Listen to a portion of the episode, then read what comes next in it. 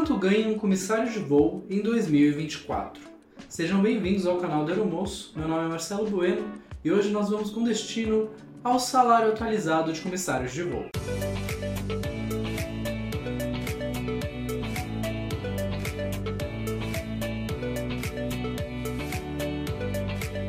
Eu sei que o salário do comissário de voo é muito variável. Tem a parte fixa, mas também tem aquele monte de número que deixa a gente maluco sem entender o que está acontecendo.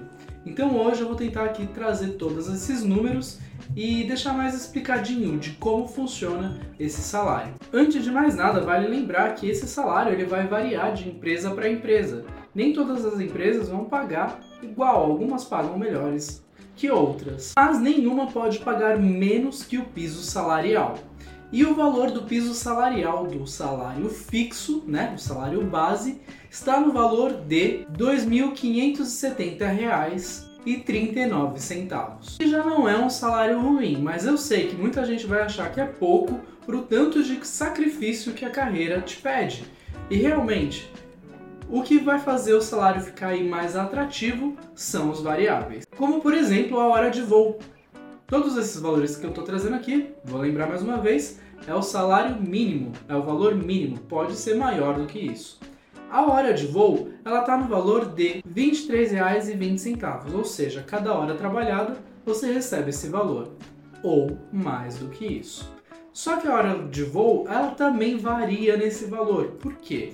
Porque noturnos, domingos ou feriados, você vai receber dobrado. Ou seja, esses R$ 23,20 vão se transformar em R$ 46,40, podendo ser mais também dependendo da empresa.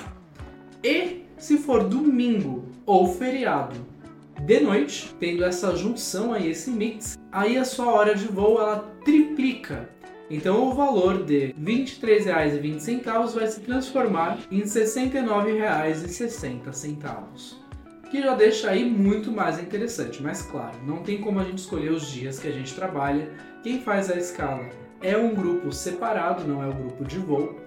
E eles são responsáveis para que mantenha aí todo mundo voando mais ou menos uma mesma média salarial para que não tenha problemas depois nem brigas entre os tripulantes, dizendo que alguém está sendo favorecido mais do que outros. Então, por mais que você queira estourar a boca do balão fazendo só hora triplicada, isso não vai depender de você.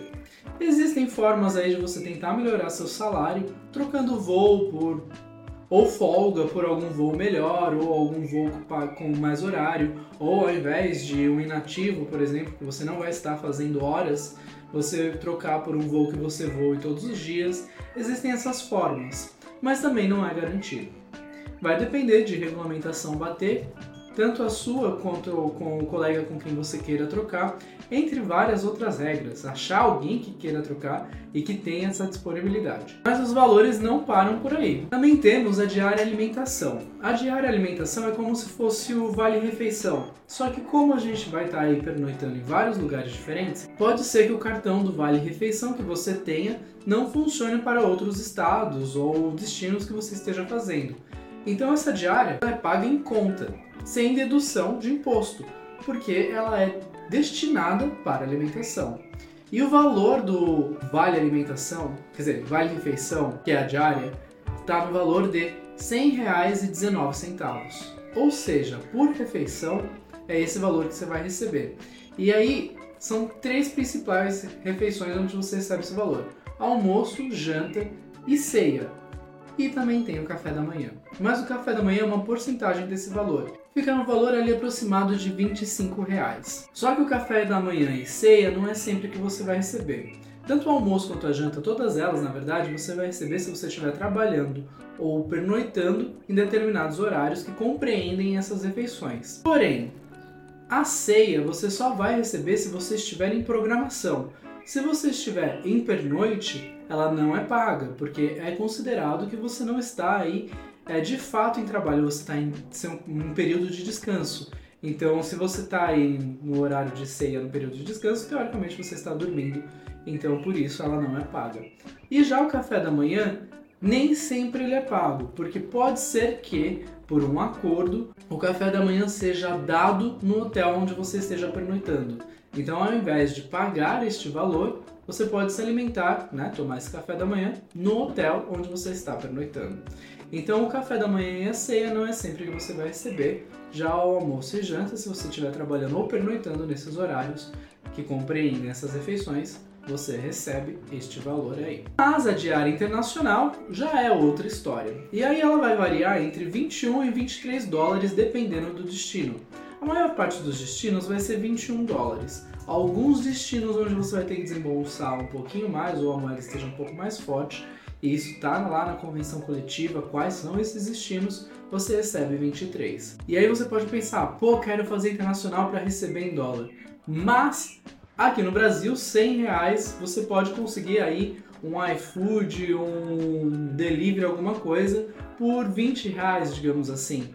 Agora lá nos Estados Unidos, por exemplo, ou alguma outra moeda que seja dólar, você não vai conseguir gastar menos de 10 dólares para se alimentar. É muito difícil para comer bem, pelo menos. E para comer legal mesmo, você vai gastar mais do que a diária. Falando em alimentação, também recebemos aí o Vale Alimentação, aquele cartão que serve para o mercado.